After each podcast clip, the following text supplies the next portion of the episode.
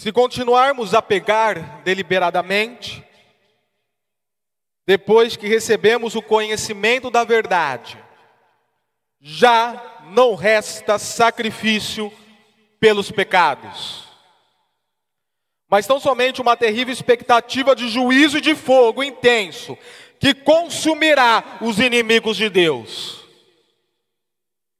Quem rejeitava a lei de Moisés morria sem misericórdia, pelo depoimento de duas ou três testemunhas. Quão mais severo castigo julgam vocês merece aquele que pisou aos pés o Filho de Deus, profanou o sangue da aliança pelo qual ele foi santificado e insultou o Espírito da graça. Pois conhecemos aquele que disse: A mim pertence a vingança, eu retribuirei, e outra vez, o Senhor julgará o seu povo. Terrível coisa é cair nas mãos do Deus vivo. Lembrem-se dos primeiros dias, depois que vocês foram iluminados, quando suportaram muita luta e muito sofrimento. Algumas vezes vocês foram expostos a insultos e tribulações. Em outras ocasiões fizeram-se solidários com os que assim foram tratados. Vocês se compadeceram dos que estavam na prisão e aceitaram alegremente o confisco dos seus próprios bens pois sabiam que possuíam bens superiores e permanentes. Por isso, não abram mão da confiança que vocês têm. Ela será rigamente recompensada. Vocês precisam perseverar, de modo que, quando tiverem feito a vontade de Deus, recebam o que Ele prometeu. Pois em breve, muito em breve, Aquele que vem virá e não demorará. Mas o justo viverá pela fé, e se retroceder, não me agradarei dele. Nós, porém, não somos do que retrocedem e são destruídos, mas do que creem e são salvos. Esse texto lido é a continuidade da nossa exposição de Hebreus capítulo 10, a partir do versículo 26 ao versículo 39. E quando você abre nesse texto, abre nesse texto que nós o exporemos nesta noite, eu gostaria de compartilhar com vocês uma historinha. Eu não sou muito de contar historinha, eu acho que eu não tenho muito talento para isto, mas eu queria contar uma historinha neste momento. A historinha de uma conversa entre três pulgas. Entre três pulguinhas. Mas para a história ficar mais interessante, eu vou lê-la, para não perder o enredo, não perder todo o cenário aqui colocado, ao invés de simplesmente citá-la. Mas vamos lá. Essa história das três pulguinhas começou primeiramente no diálogo entre duas pulgas, quando uma olhou para a outra e falou: Sabe qual é o nosso problema? Nós não voamos, só sabemos saltar. Daí nossa chance de sobrevivência, quando somos percebidas pelo cachorro, é zero. É por isso que existem muito mais moscas do que pulgas. Diante disso, elas contrataram uma mosca como consultora, entraram num programa de reengenharia de voo e saíram voando. Passado algum tempo, a primeira pulga falou para a outra: Quer saber? Voar não é o suficiente, porque ficamos grudadas ao corpo do cachorro e o nosso tempo de reação é bem menor do que a velocidade da coçada dele.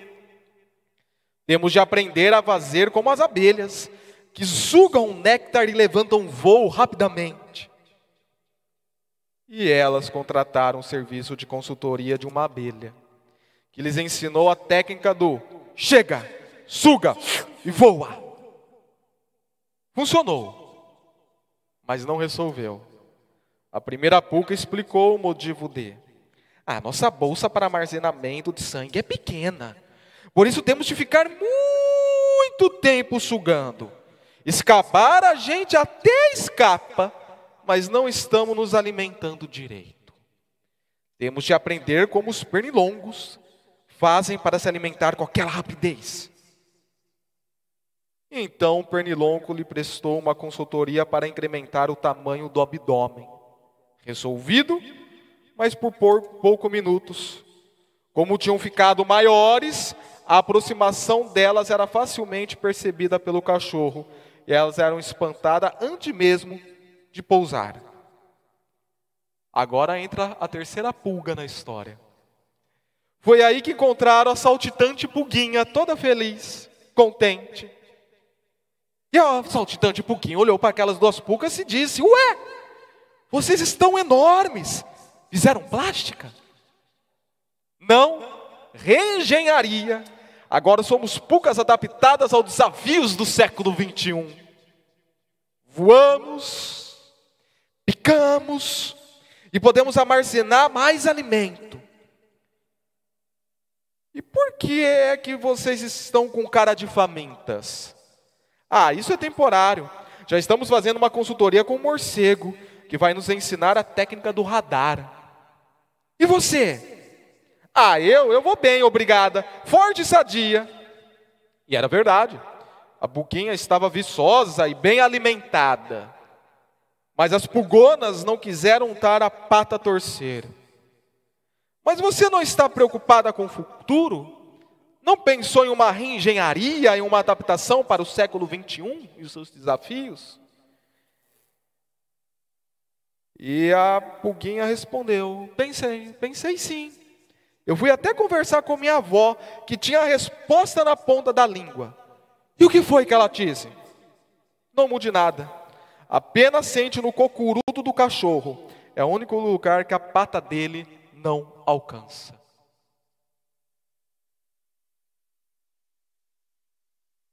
No lugar certo. No lugar certo, você não vai ser tirado, não vai ser alcançado, se você estiver no lugar certo. Vamos orar. Senhor, nós apresentamos ao Senhor no decorrer deste culto as nossas adorações, as nossas orações, expusemos aqui, figurativamente pensando, o nosso altar de incenso, acendendo diante seu, a sua presença, diante a sua arca, diante a sua presença. E esperamos que tenha sido realmente aceitável, agradável a Ti a nossa adoração e as nossas orações. A nossa parte nesse relacionamento de falar, buscar, cantar. E depois desse período de oração e adoração, é o momento que nós sentamos. E continuamos com as nossas vidas abertas, com os nossos corações abertos, para ouvir da Sua parte nesse relacionamento, ouvir a Tua voz, a Tua direção, os Teus conselhos, a Tua palavra em nossas vidas. E que a sua voz venha a ser ouvida, conforme esse texto bíblico será colocado, exposto, explicado e aplicado a nós, a fim de fortalecer as nossas vidas, o nosso relacionamento com o Senhor, nos levando a entender o lugar correto e o viver exato que nós devemos ter, afastando de todas as tendências negativas e se apegando na tendência positiva, que é o crescer, o confiar, o perseverar na Sua vontade para a conservação da alma. Em nome de Jesus, ministre. Em nome de Jesus, toque. Em nome de Jesus, fale. Amém. Não há empenho, não há esforços, não há suores da sua parte, ou que você possa realizar ou fazer, que vai te alinhar com a vida, e particularmente, que vai te alinhar com Deus. Se você não tiver no lugar certo, no lugar correto e no viver exato. Repito, não há empenho, não há esforços, não há suores da sua parte, os quais você possa fazer, que te alinhará com a vida, e particularmente com Deus. Se você não estiver intencionalmente no lugar correto e com o viver exato. Olha o versículo 36 do capítulo 10 de Hebreus comigo, versículo 26. Que ele é a base e o fundamento de todo o texto. E nós já veremos a ideia geral de todo o texto que eu já li, revendo esse versículo 26. O autor diz assim de Hebreus: Se continuarmos a pecar, paremos por aí. A palavra pecado aqui, ela é uma palavra diferente.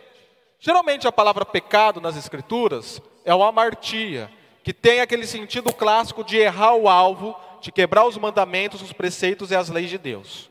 Mas aqui não é o amartia. Aqui é o amartano, ou ramartano, se vocês preferirem. É da mesma raiz. Mas o ramartano, o ramartano ele trabalha com outro sentido. O ramartano significa quando você coloca a sua razão, o seu intelecto, o seu centro racional em disposição para não aceitar e não compreender a vontade de Deus. É um erro intelectual, proposital, intencional da sua parte diante de Deus. O amardia é você errar o alvo de, por qualquer maneira. Mas o amartano é errar o alvo com a devida consciência que está errando o alvo e com a devida intenção de que está errando o alvo. É por isso que o texto fala se nós continuarmos a pegar deliberadamente, administrativamente, voluntariamente, ou como diz a nova tradução da linguagem de hoje, se você continuar a pegar de propósito, propositalmente, depois de que recebemos o conhecimento da verdade, já não resta sacrifícios pelos pecados.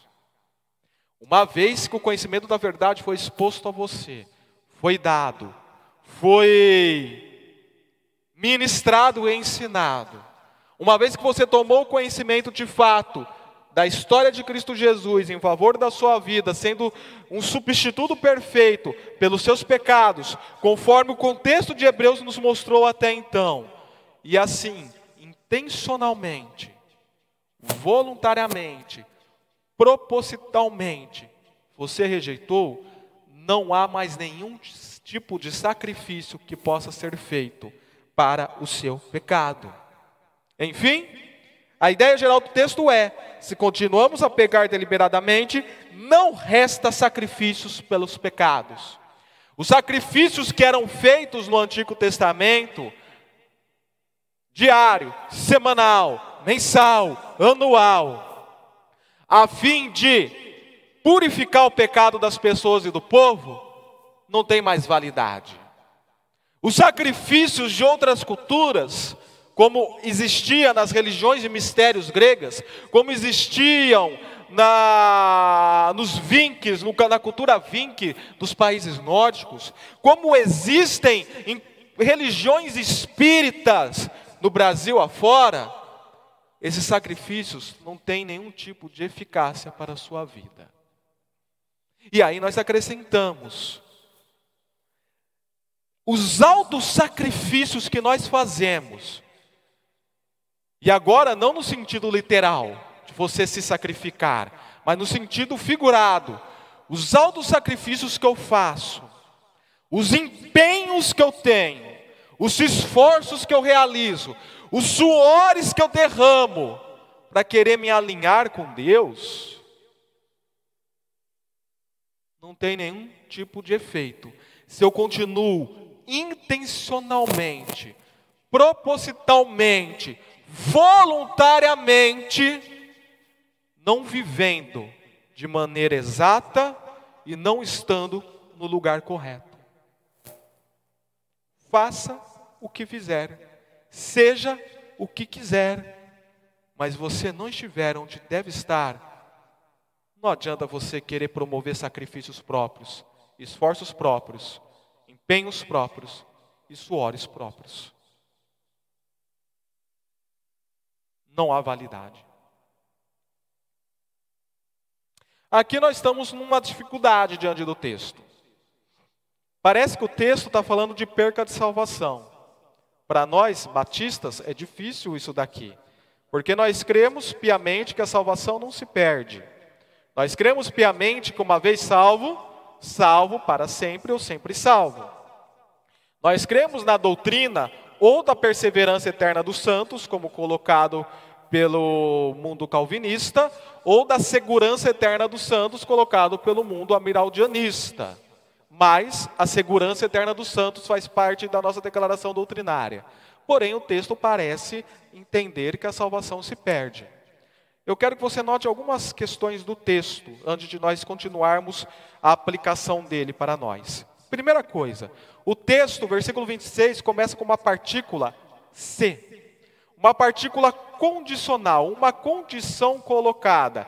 Se isto acontecer, se isto acontecer, é uma hipótese, é uma possibilidade, não é uma certeza.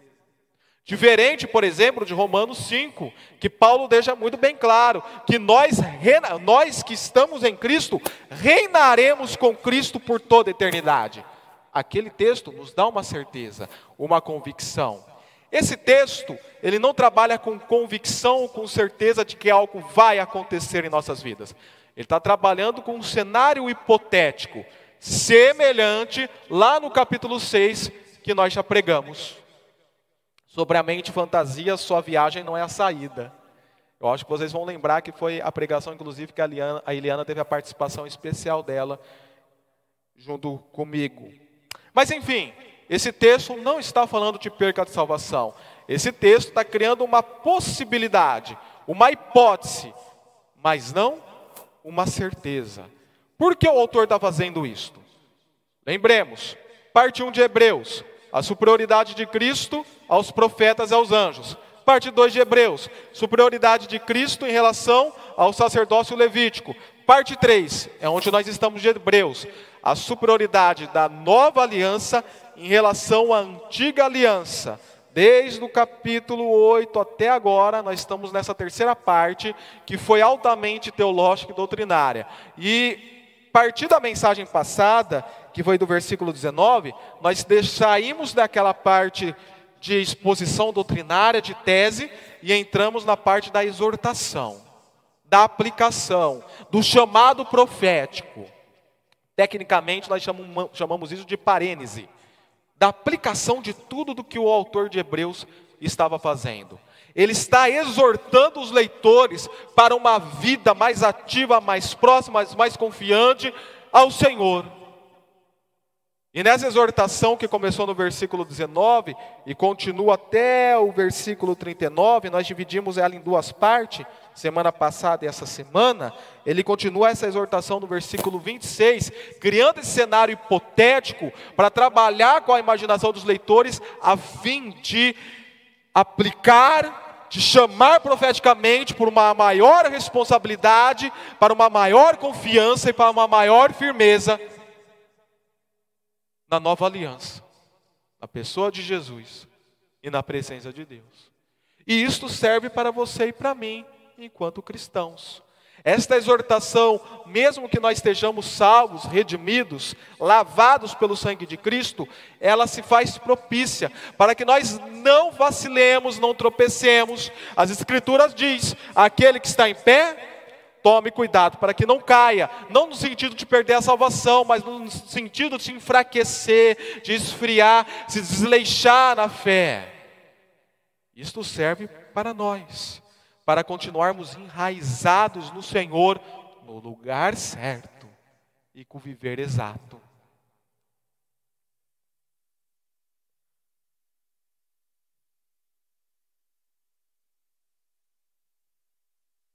A preocupação é se você está no Senhor, é se você está em Cristo, Se você é de fato salvo e redimido em Cristo Jesus. Espero que sim. Se não é, aí sim a sua vida está perdida de vez. Aí sim não há nenhum tipo de empenho, esforço ou suor. Você precisa se entregar sem reservas e sem medidas, confiadamente, plenamente para o Senhor. Mas se você está no Senhor, existe essa perspectiva de estar fraquejando. E aí você é chamado para a responsabilidade de continuar firme e confiante no Senhor. Posto isto, entendido isto, e reafirmando que não há empenho, esforços, suores da nossa parte, se nós não estivermos alinhados com o Senhor intencionalmente, se nós não estivermos no lugar certo e com o viver correto, posto isto, tem agora duas tendências para nós observarmos. Tendências essas que eu chamarei de tendência negativa e tendência positiva. A tendência negativa está no versículo 30 e versículo 31. E a tendência positiva está no versículo 20, 35 e no versículo 36. Mas deixa eu te explicar uma coisa antes. Esse texto bíblico, do versículo 26 ao versículo 39, eu o dividi em quatro partes. Do versículo 26 ao versículo 29, é a primeira parte. O versículo 30 e o versículo 31 é a segunda parte. Eu vou pegar o versículo 30 e o versículo 31 como resumo dessas duas primeiras partes do texto. A terceira parte é, é do resumo da primeira parte do texto para falar sobre a tendência negativa.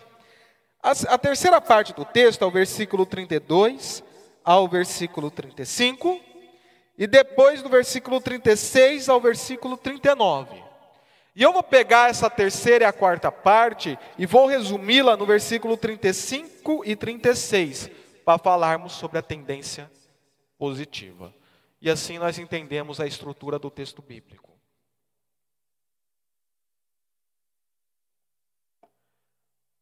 Vamos falar sobre a tendência negativa então? Versículo 31, 30. Pois conhecemos aquele que disse: a mim pertence a vingança e eu retribuirei. Note-se que lá no versículo 37, o autor de Hebreus falou que dentro desse cenário que ele criou, dessa hipótese que ele criou, que aquele que, recebeu o conhecimento, mas continuou a pecar, ele vai ser aniquilado pelo um fogo intenso, pelo um juízo, pela uma terrível expectativa de juízo sobre a sua vida. E aí ele se põe a fazer uma comparação com o que ocorria em Moisés, isso é o que nós chamamos de comparação de superioridade. Porque lá em Moisés, se alguém rejeitava a sua lei, morria sem dó, sem lamentação nenhuma, como falam alguns manuscritos mais antigos. Morria sem misericórdia. Isso se vê em Deuteronômios, capítulo 17, do versículo 1 ao 7, essa citação de Hebreus.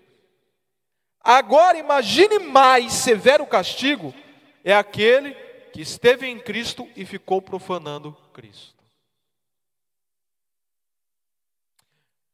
Eu lembro quando Jesus esteve a falar às cidades de Tiro, de Sidom e outras. Quando Jesus estava nesta vida presente, andando, pregando, se revelando, ele foi rejeitado. E ele fala: ai de vocês, cidades, ai de vocês, Tiro, Sidom, porque se tudo isso que eu estou falando, se tudo isso que eu estou fazendo, esses milagres os quais eu estou realizando, se tivesse sido feito para Sodoma e Gomorra, as cidades não teriam sido destruídas. Olha a comparação que Jesus fala. Ele pega duas cidades extremamente imorais, que foram destruídas pelo fogo do Senhor, e disse: se eles existissem, eles creriam no que eu estou fazendo, mas vocês não estão crendo. Então o juízo sobre vocês é maior, porque eles não me viram, eles não me conheceram, eles não viram tudo isso acontecer, vocês estão vendo. O maior castigo vai estar sendo sobre vocês.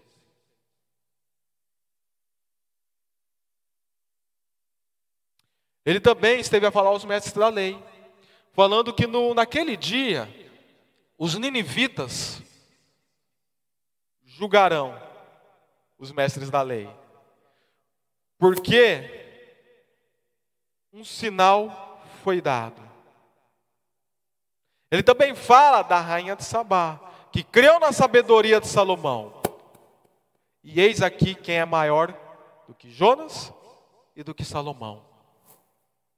Então, a rainha de Zapá, os ninivitas, vão ser usados como exemplo por ter crido na mensagem de Jonas. A rainha de Sabá vai ser usada como exemplo porque creu na sabedoria de Salomão. E Jesus Cristo, maior do que Jonas e maior do que Salomão, não está sendo crido pelos mestres da lei. O exemplo deles será usado como parâmetro para julgar os mestres da lei. A pessoa de Jesus está sendo pregada. A pessoa de Jesus está sendo ministrada. A pessoa de Jesus está sendo ofertada à sua vida. Está sendo colocada a mensagem da salvação, que Ele morreu em seu lugar, em seu, a seu favor tomou sobre você, sobre ele os seus pecados, para te livrar de uma condenação pelo amor que ele teve em sua vida, suportando a ira dos homens, mas especialmente a ira de Deus. E você está rejeitando, terá que aguentar a vingança do Senhor. E ele retribuirá. E terrível é, versículo 31, terrível coisa é cair nas mãos do Deus vivo.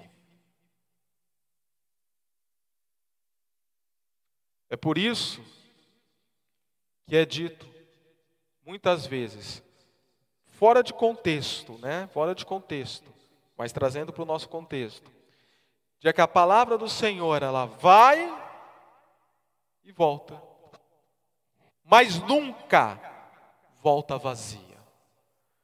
Porque quando ela vai, ela vai tanto para salvar como para condenar. Ela trará salvação ou condenação para a sua vida. Se você crê nesta revelação que a você está sendo dada, pregada, ministrada, como diz o capítulo 2, versículo 2 e 3, a mensagem transmitida por anjos provou sua firmeza e toda transgressão e desobediência recebeu a devida punição. Como escaparemos se negligenciarmos tão grande salvação, que primeiramente foi anunciada pelo Senhor e confirmada pelo que as ouviram, com testemunho de sinais, maravilhas, diversos milagres e dons do Espírito Santo conforme a sua vontade? Ela está sendo dada. E se você crê, será salvo. Se você não crê, será condenado. E a condenação é a tendência negativa. A vingança do Senhor sendo ministrada em suas vidas é a tendência negativa. A terrível coisa de cair nas mãos do Senhor, sentindo a sua ira, a expectativa do juízo, do fogo, consumindo seus inimigos, sendo lançado ao inferno, sem, começando agora sendo lançado a uma vida sem sentido, continuando ser lançado ao inferno, e por toda a eternidade no lago de fogo e enxofre, esta condenação é a tendência negativa em sua vida. Você está ouvindo a palavra. Você está tomando conhecimento da verdade nesta noite.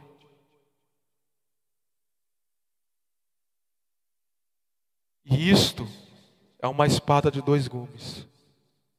Ao mesmo tempo que pode ser bom, pode ser ruim. Porque é a partir disto que você será julgado pelo Senhor, quer para salvação, quer para condenação.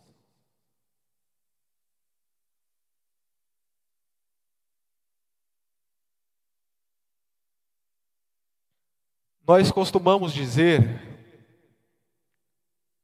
que a ira de Deus ela é manifestada de duas maneiras: em Jesus Cristo e no inferno. São as duas formas que a sua ira é manifestada: ou na pessoa de Jesus, ou no inferno. Aqueles que são salvos e redimidos em Cristo Jesus estão tendo todos os seus pecados lançados em Cristo. E a ira do Senhor é desviada da sua vida e foi colocada em Cristo Jesus na cruz. A morte de Cristo na cruz foi para apaziguar a ira de Deus a favor dos homens pecadores que se tornariam salvos.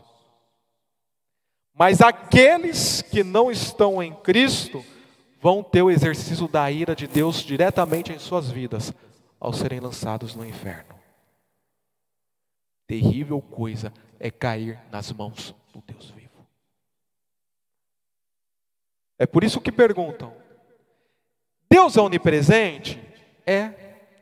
Se Deus é onipresente, essa, essa discussão bizantina, se Deus é onipresente, ele está no inferno?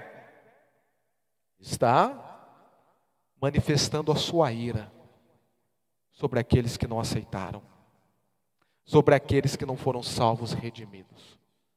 Está manifestando a sua ira e continuará manifestando-a no lago de fogo e enxofre, onde os condenados passarão toda a eternidade. Se você não está no viver correto e no lugar exato,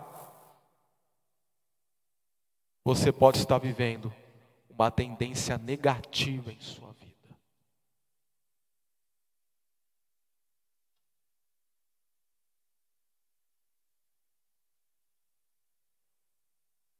Mas aqueles que de fato que estão em Cristo e firmados na cruz, esses não vivem tendência negativa, vivem a tendência positiva. E a tendência positiva é o que nós veremos agora no versículo 35 e 36 desse texto. Por isso, não abram mão da confiança. Por isso o quê? Pois bem, no versículo 32, ele começou a trazer a memória dos dos leitores. Mesmo que a esse cenário que eu criei, que pode acontecer em suas vidas, mesmo que isso possa acontecer, lembrem-se da iluminação que vocês tiveram, do sofrimento que vocês passaram, das tribulações, dos insultos, dos atos vergonhosos que colocaram vocês, Porém, mesmo assim, se mantiveram solidários, mostraram compaixão para os seus irmãos em Cristo que estavam passando por dificuldades e sabiam que seus bens eram superiores e celestiais e permanentes na eternidade. Então, por isso, por isso, não abram mão da confiança que vocês têm. Por isso, não profanem o sangue da aliança. Por isso, não insultem o Espírito da graça. Por isso, não pisem aos pés do Filho de Deus. Não, não abram mão dessa confiança. Ela será ricamente recompensada em suas vidas. Está difícil, está complicado. A tribulação está forte, a pressão está forte. Mas calme, continue firme porque vocês são serão ricamente recompensados. Há uma tendência positiva a partir disto. Versículo 36. Vocês precisam perseverar. A palavra perseverar, nesse texto, aqui no original, ela é uma palavra composta de embaixo de e permanecer. Então o autor de Hebreus ele usou uma palavra que é a junção de duas: permanecer debaixo de. Isso é, é perseverar. É você permanecer naquele local. Eu lembro, uma vez que a Aisley e eu fomos a São Carlos de moto. Eu fui lá treinar, fui nadar no SESC. E na volta, nós pegamos uma baita de uma tempestade. Mas estou falando de tempestade, mas tempestade mesmo. Não estou falando dessas chuvinhas que está um ventinho, não. Aquela tempestade que o vento bateu e nos levou duas, três vezes para fora da pista. Na moto. Quando eu vi o viaduto, eu parei. A moto debaixo do viaduto. E me permaneci naquele local. Até a tempestade passar. Não saí. É esse o sentido da palavra. A tempestade está acontecendo, a tribulação está acontecendo, o vento está batendo, te levando para fora das margens da vida. Permaneça debaixo de Cristo, porque lá a tempestade não vai te pegar. Lá ela não vai te levar para fora de nenhum lugar. Você estará protegido. Não seja doido de sair no meio da tempestade. Não seja louco de montar na moto e sair no meio da tempestade, ainda mais com a sua esposa atrás. Fique lá, quieto. Porque aquele local é um local de segurança. Só para descontrair um pouco, nesse dia eu fui intensamente molhado. No outro dia eu peguei fogo. Fui acender a churrasqueira, ela subiu pelo álcool, pegou fogo em mim. A minha sorte é que eu saí me batendo, porque a Asla ficou parada e olhando assustada para minha cara. Com o pano na mão. Mas enfim, não aconteceu nada, só queimou um pouco o meu cabelo. Mas enfim, isso significa permanecer embaixo de perseverar. Então vocês precisam perseverar, de modo que, quando tiverem feito a vontade de Deus, recebam o que Ele prometeu. O que Ele prometeu virá quando você tiver feito a vontade dEle. Mas, querido, a vontade dEle será feita completamente, você fará completamente na conclusão da sua vida. E o que Ele prometeu, você vai herdar na eternidade conforme falou o versículo 34, o final dele, com bens superiores, celestiais e permanentes, que começam agora, mas são estendidos para toda a eternidade.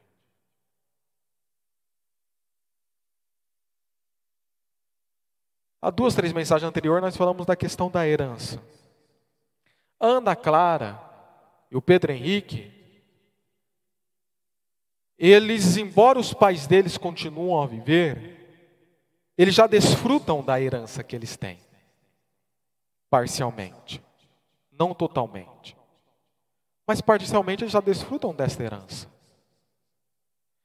Não se fez necessário o pai e a mãe morrer para desfrutarem totalmente da herança. Já é um desfrute presente.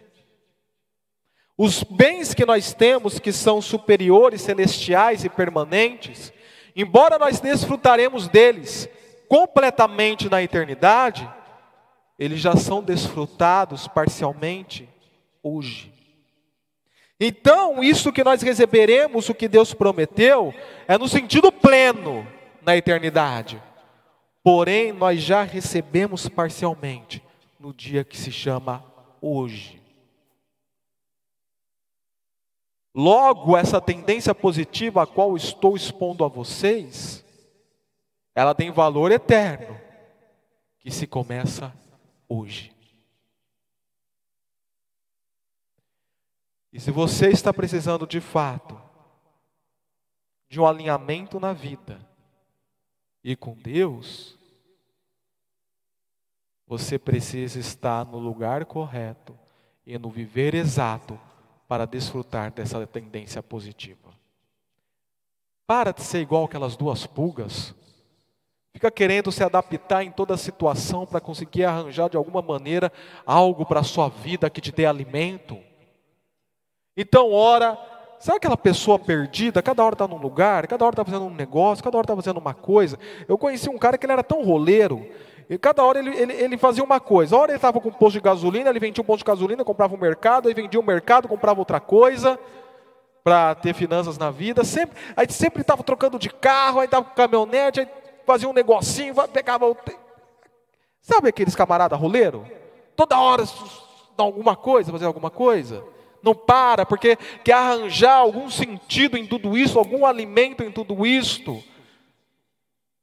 Está faltando algo na vida da pessoa, então ela faz isso, faz aquilo, faz aquilo, e fica se adaptando para os desafios do século 21, do viver no século 21.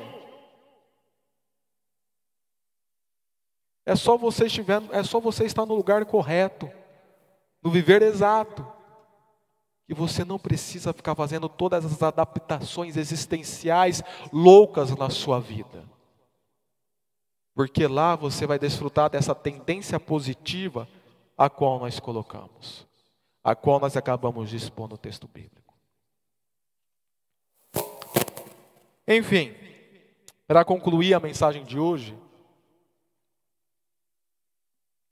o versículo 39 diz assim: Eu acho muito interessante o versículo 39, porque, conforme eu disse para vocês na introdução, o versículo 26 ele começa com um cenário que parece que nós podemos perder a salvação. Eu já mostrei para vocês que não é isso que o texto está querendo dizer, ok? Até contrapontuamos com Romanos capítulo 5. E poderíamos contrapontuar muito mais se fosse uma aula doutrinária aqui. Mas o versículo 39, ao contrário do versículo 36, nos mostra uma certeza. Mas vamos começar no versículo 38. O meu justo viverá pela fé.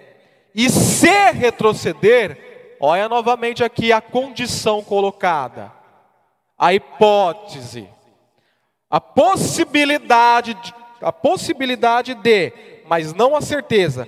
Se retroceder, não me agradarei dele. Isso daqui até uma citação de Abacuque capítulo 2, versículo 3 e 4.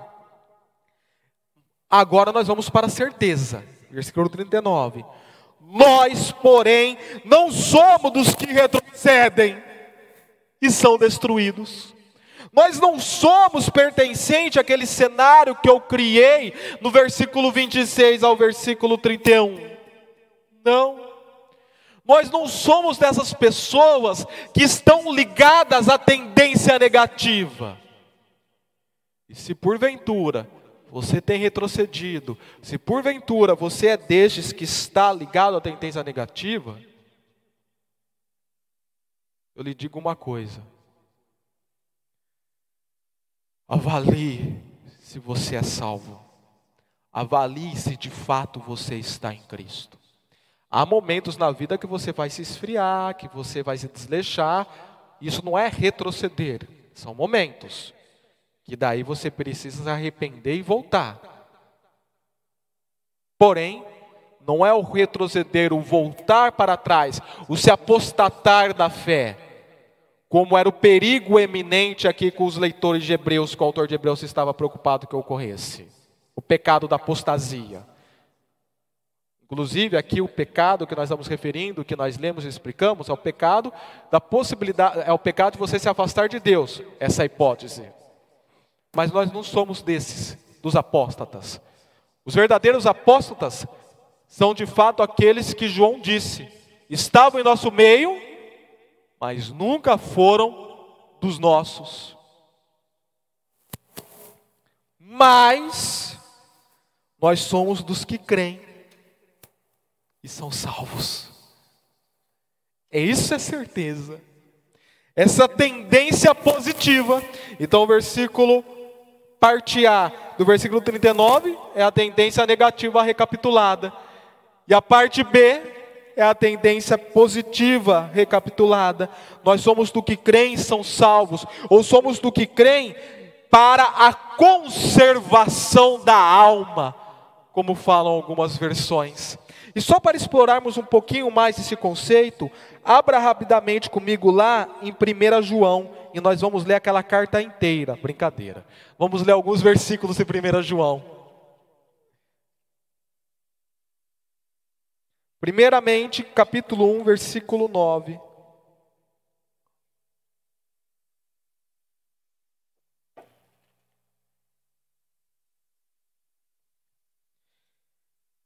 Se confessarmos os nossos pecados, Ele é fiel e justo para perdoar os nossos pecados e nos purificar de toda injustiça. Então, querido e querida, se você tem andado desleixado com sua fé, se você tem andado frio espiritualmente, não é necessariamente uma tendência negativa. Mas se isto for motivo de você retroceder, é. Porém, não necessariamente é se está sendo o momento. Está, se está sendo o momento, faça isto, confesse, ore, para no Senhor ser perdoado. Mas, como nós vimos, nós somos salvos para a conservação da alma. Assim, nós vamos ler agora o capítulo 3, versículos 6 e 9. Todo aquele que permanece não está no pecado. Todo aquele que está no pecado não viu nem o conheceu. Ou seja, todo aquele que está na tendência negativa nunca viu e nem conheceu. Versículo 9. Todo aquele que é nascido de Deus, ou seja, todo aquele que de fato vive a tendência positiva, não pratica o pecado, porque a semente de Deus permanece nele. E ele não pode estar no pecado, porque é nascido de Deus. Note bem, estar no pecado não significa você não pecar ou viver momentos. É viver uma prática contínua, que o autor que João está dizendo. E por fim, capítulo 5, versículo 18. Sabemos que todo aquele que é nascido de Deus não está no pecado. Aquele que nasceu de Deus, aquele que nasceu de Deus o protege e o maligno não atinge. A questão é de você se avaliar. A questão é de você avaliar você é daqueles que vivem conforme as duas pulgas, que quer se adaptar a todos os desafios e não consegue de fato se alimentar? Ou você é a pulguinha que está no lugar correto e com viver exato? Você é aquele que está se empenhando, se esforçando, suando, para se alinhar com a vida e com Deus, mas não está dando certo? Ou você é aquele que está no lugar correto e no viver exato? Você é aquele que está na tendência negativa, daqueles que de fato nunca conheceram o Senhor e quando ouve rejeita e está pronto para ser condenado? Ou você é daquele que está na tendência positiva, permanecendo, perseverando no Senhor para a conservação da sua alma? Enfim, para encerrar de vez. De 0 a 10, que nota você dá para sua tendência negativa? Quanto mais alto for a nota, pior você está. De 0 a 10. Quanto maior for a nota, pior você está. E que nota você, que nota você dá para a sua tendência positiva, de 0 a 10. E quanto maior for a nota, melhor você está. Uma maneira aí para você se avaliar, de 0 a 10, tanto no negativo quanto no positivo. Em nome de Jesus. Que a graça salvadora do nosso Senhor Jesus Cristo, que o amor de Deus o Pai, e que as consolações e as ministrações do Espírito Santo de Deus, conforme foi dito nesta noite, esteja sobre nós, hoje, nesta semana e todos os dias das nossas vidas e sobre toda a igreja de Cristo Jesus espalhado pela face da terra, desde agora, como para todo sempre.